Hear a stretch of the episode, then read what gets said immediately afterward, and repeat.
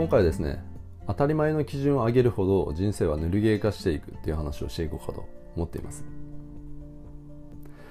であの僕ですね昔からあのストイックですねとかストイックにやってますねって言われることがちょいちょいあるんですね。例えばあの起業するためにですね、まあ、オーストラリアにまだいる時に、まあ、時間さえあれば暇さえあればですね例えばあの車の中にでもパソコンを持ち込んであの作業に没頭していた時も周りからあのストイックですね。ストイックにやってますねっていうふうに言われましたし日本に帰ってきてからこうダイエットをして2ヶ月ぐらいで15キロ近く痩せた時もまたあのストイックですねって言われたんですね。でもっとずっと前ですね。10代の頃とかも、まあ、部活をやってる時、まあ、ストイックにやってるねって、まあ、言われることが、まあ、ちょいちょいありましたしでも僕らですね自分でそれが全然わからなかったんですよね、うん、ストイックにやってるねって言われても全然ストイックにやってるっていうふうに自分では思ってなかったし、まあ、それくらいやって当然っていうふうに思ってたんですよ。でもやっぱりこう周りからこうそういうふうに言われてるとですね周りの反応とかを見ててやっぱりこう気づくわけですよ。で何に気づいたのかっていうとですね、まあ、自分で言うとあれですけどやっぱり当たり前の基準が高いんだなっていうことに気づいたんですよね。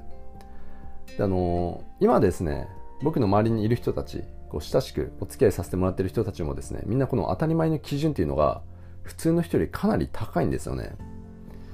であの当たり前の基準が高い人たちっていうのはですね普通の人がなかなか達成できないようなことも当たり前のように達成していくんですね。で起業するじゃないですか。起業して成功するんだって軌道に乗せるんだって思って取り掛かるじゃないですか。でそれっていうのもですね自分は達成できて当たり前っていう感覚で作業を進めていくんですよ。で実際それを成し遂げるんですよね。だから当たり前の基準が高い人たちっていうのはですね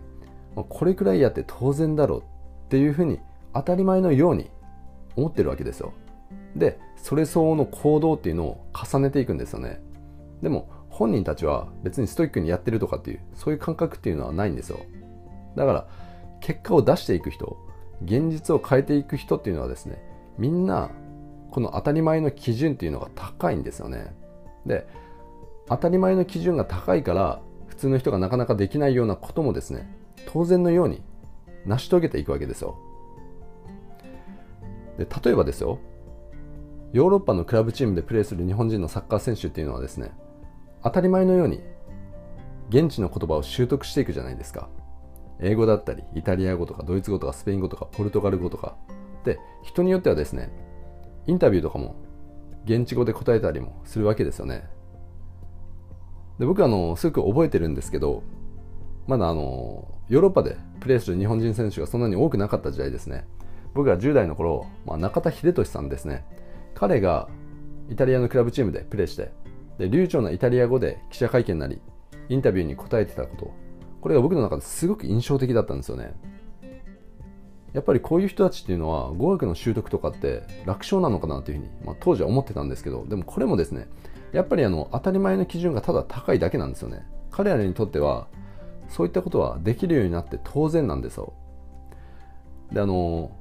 であの語学の習得って普通の人だったらですよ語学単体でも苦戦する人がま多いじゃないですか。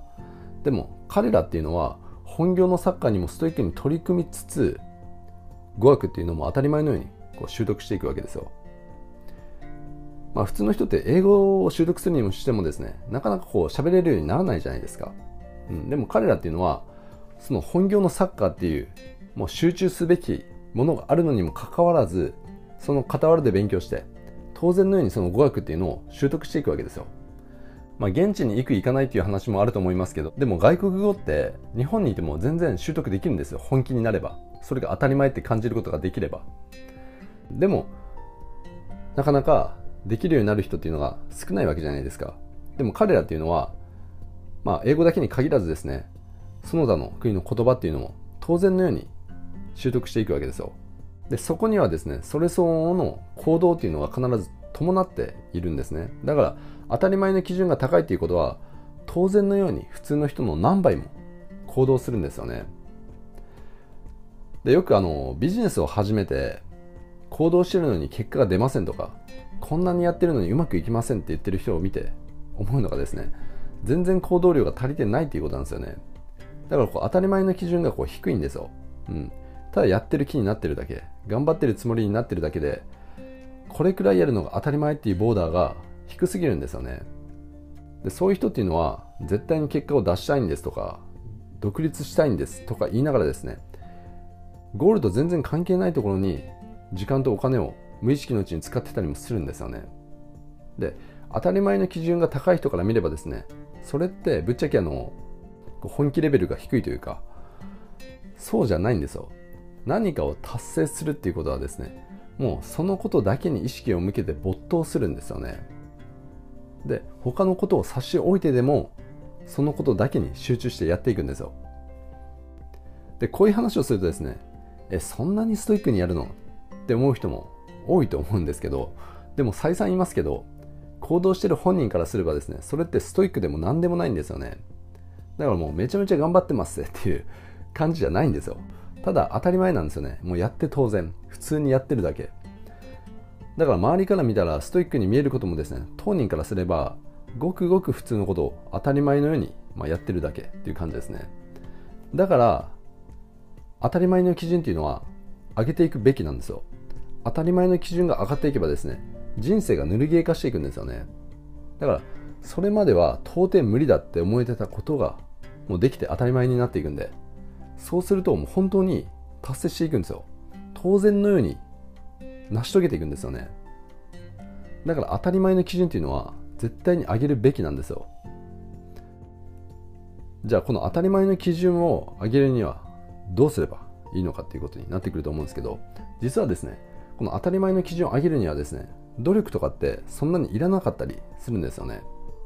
そんなに難しいことではないんですよ実は。でどうするかというとですねこれシンプルにゴール設定なんですよね。ゴールが決まってそこに臨場感を作り出すことができればですねこれくらいやって当然だろうっていうマインドがこう出来上がるわけですよ、うん、でこの当たり前の基準ってさっきからずっと言ってますけどこれ何かっていうとですねこれエフィカシーのことなんですよね。だからこうゴール達成に対する自己能力の自己評価。だから自分はそれを達成して当然だって思える。感覚ですね。これをエフィカシーっていうんですけどこの当たり前の基準って何かっていうとこのエフィカシーのことなんですよね。だからゴールを更新しながらこの当たり前の基準エフィカシーっていうのをどんどん上げていくわけですよ。でこの当たり前の基準が上がればですね自分の周りにもですね当たり前の基準が高い人っていうのが集まってくるんですね。要はエフィカシーが高い人が自分の周りにこう集まってくるわけですよ。そうすると一層人生がもうぬるゲー化していくんですよね。まああのぬるゲーって言ってもですね挑戦とかチャレンジっていうのはしていくんですよ。でもそのチャレンジっていうのも達成して当たり前っていう感じでどんどん未来が変わっていくっていうことが起こってくるわけですよ。なんでとにもかくもゴール設定ですね。でこのゴール設定っていうのもですねもうなんとなくやっちゃってる人がすごく多くてなんとなくやってもですねエフィカシーってうまく上がっていかないんですよね。なんでどうするかというとセルフコーチングっていうのをちゃんと学ぶっていうことを僕はすぐお勧めしてるんですね。で僕はあのセルフコーチングの無料講座っていうのも LINE 講座っていうのをこう提供していてあの詳細欄にはリンクを貼っているんでですねあのぜひあのチェックしてもらえたらいいんじゃないかなというふうに思いますね、まあ、とにかくこの当たり前の基準を上げていくっていうことですね。これやらないと人生損するんで、うん、あのぜひこの当たり前の基準を上げてこのエフィカシーを高い状態で生きていくと、まあ、楽しくなっていくんじゃないかなというふうに思いますね。ということで今回はですね当たり前の基準を上げるほど人生は塗りゲー化していくっていう話をしてきたんですけど今回の話が役に立ったと感じた方はですねチャンネルフォローの方もしていただけるとすごい嬉しいです。今回は以上になります。最後まで聴いていただいてどうもありがとうございました。